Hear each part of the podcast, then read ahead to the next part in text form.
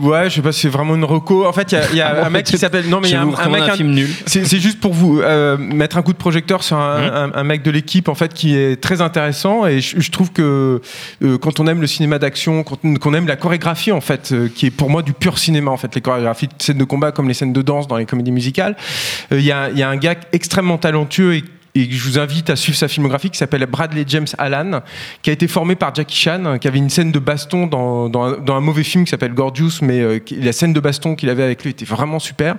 Et c'est un, gars vraiment intéressant, Bradley James Allan. Euh, Je crois qu'il a une, chaîne YouTube d'ailleurs sur laquelle il, poste euh, ses entraînements, etc. Mais c'est au- aussi un réalisateur de seconde équipe. Il travaille beaucoup avec euh, Guillermo del Toro. C'est lui notamment qui avait mis en place le, les mouvements à l'intérieur de Jagger dans Pacific Rim.